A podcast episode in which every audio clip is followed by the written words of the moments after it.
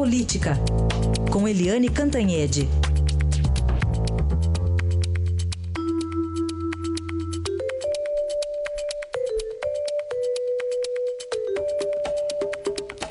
e atribui-se a José Sarney, ex-presidente da República, o fato de ter sido impedido de tomar posse o deputado Pedro Fernandes no Ministério do Trabalho. Mas será que foi só o Sarney ou tem mais algo por trás disso tudo? Eliane, bom dia. Bom dia, Heisen, bom dia, ouvintes.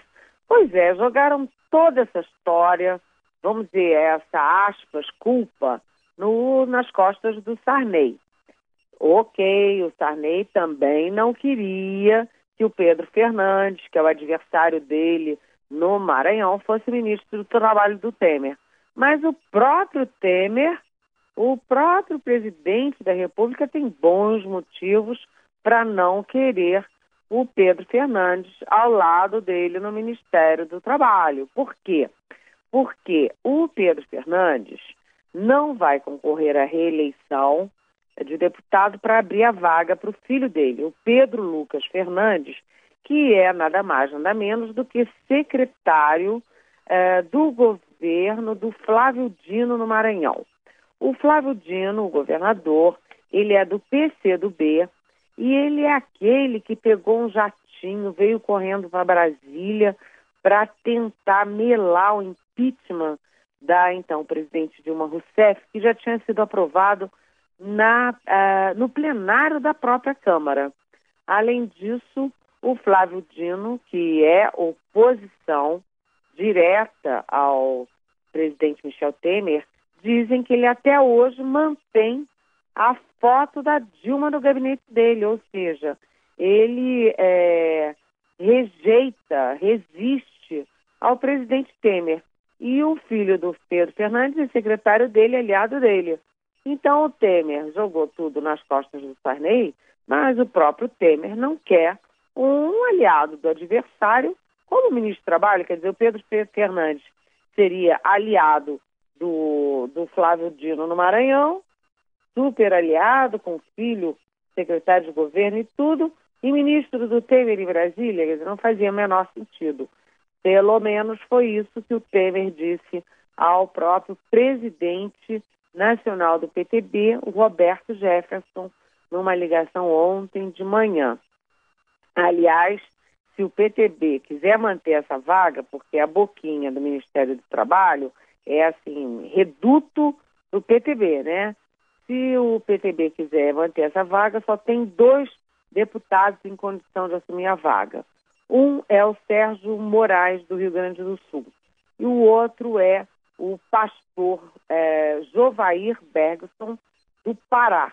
Por quê? Porque os dois têm a mesma condição do Pedro Fernandes. Os dois é, não vão disputar a reeleição para abrir a vaga política para os seus filhos.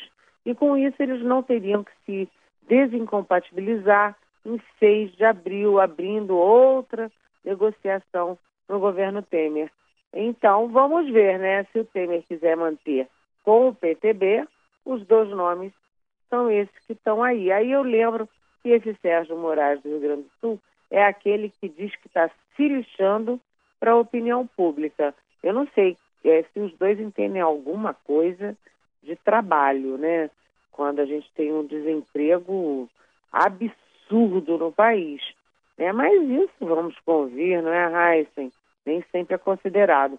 O importante é saber quantos votos eles vão trazer para a Previdência Social. É, essa que é a conta que, tem, que acaba sendo feita, né? Para se distribuir cargos e ministérios. O Eliane, está previsto para agora de manhã uma vistoria naquele presídio de Aparecida de Goiânia. O Supremo é que mandou, né? Pois é. A presidente suprema, a ministra Carmen Lúcia, que está de plantão, porque o presidente é que fica de plantão durante o recesso do Supremo. Ela ontem oficiou o TJ de, de Goiás, é, o Tribunal de Justiça, querendo em 48 horas informações sobre o presídio. Ela quer saber das condições do presídio, ela quer saber como foi a rebelião, quer saber como é que está a situação agora. E aí é uma coisa horrorosa, né, Heisen? Porque Foram nove mortos e os nove corpos estavam carbonizados e dois deles decapitados. Quer dizer, é uma coisa assim horrenda, né? Um, assustadora.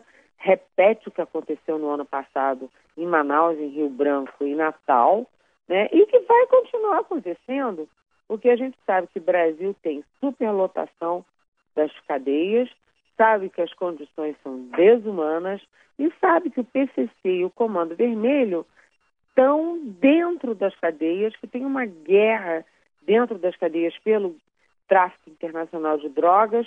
Então é uma situação assim fora de controle. A presidente Carmen Lúcia mandou investigar, vai ter aí um relatório, vão criar uma força-tarefa e, como a gente disse ontem aqui na nossa Rádio Eldorado, essa situação é uma situação fora de controle, tanto quanto a situação da violência no país.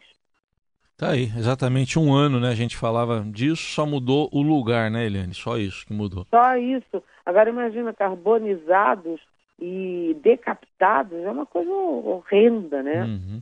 Pavorosa. Mas, sem dúvida. Tá aí, Eliane Cantanhede amanhã volta aqui ao Jornal Eldorado com o Emanuel Bonfim, né? Vou estar de férias. Obrigado, Eliane. Até a volta. Boas férias, curta muito e volte com energia. Esse ano vai ser fogo, viu, Raíssa? Vamos em frente, né? Tchau. Beijo. Tchau.